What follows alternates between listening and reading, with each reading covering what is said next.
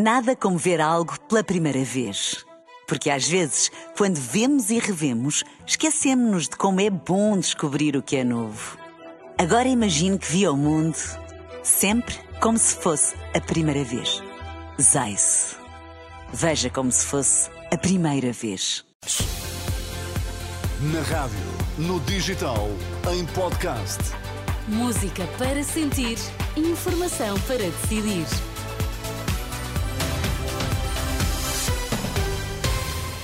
No arranque da edição das quatro na Renascença, os destaques a esta hora. A ASAI aumenta a fiscalização a talhos devido ao aumento da procura nesta altura. Manuel Pizarro diz que a situação nas urgências está a melhorar. Boa tarde. A Autoridade de Segurança Alimentar e Económica instaurou 19 contra-ordenações contra talhos, sobretudo por desrespeito das normas de higiene.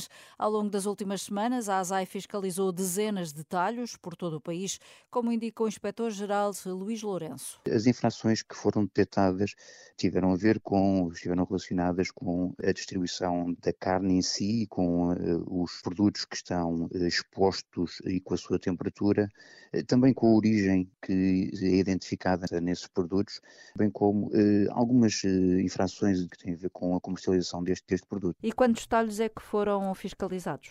Foram fiscalizados a nível nacional eh, cerca de 100 operadores económicos de talhos, cerca de 20% de, tinham infrações associadas a este tipo de comercialização.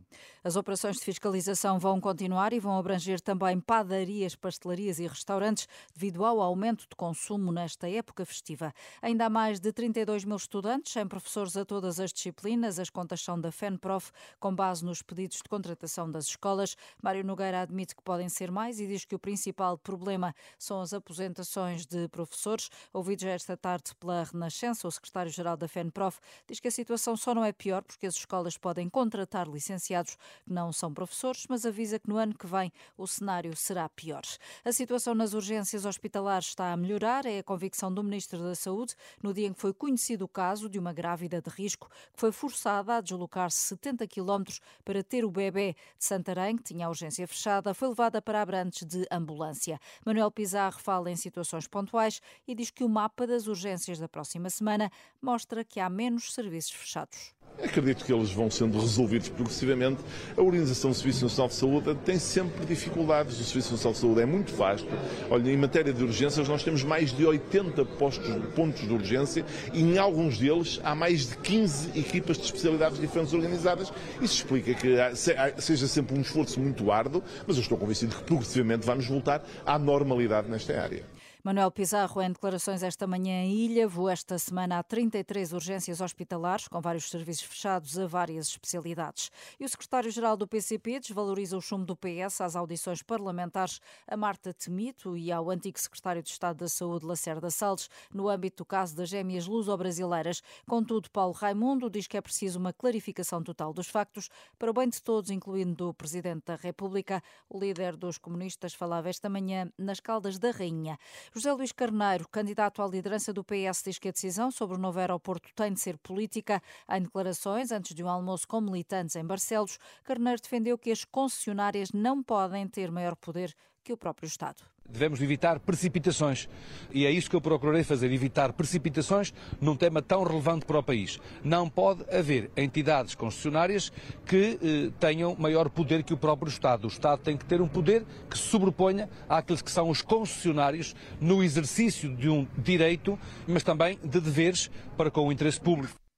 Em entrevista à Renascença, Maria do Rosário Partidário, a presidente da Comissão Independente que avaliou a localização do futuro aeroporto, disse que a obra se paga por si, mas depende no, início das receitas de Humberto Delgado, que são geridas pela ANA Aeroportos. E José Luís Arnaud, presidente do Conselho de Administração da empresa, defende que o Montijo é a melhor opção.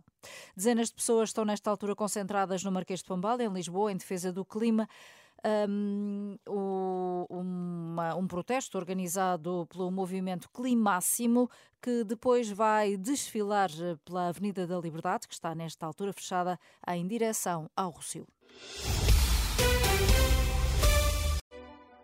Nada como ver algo pela primeira vez.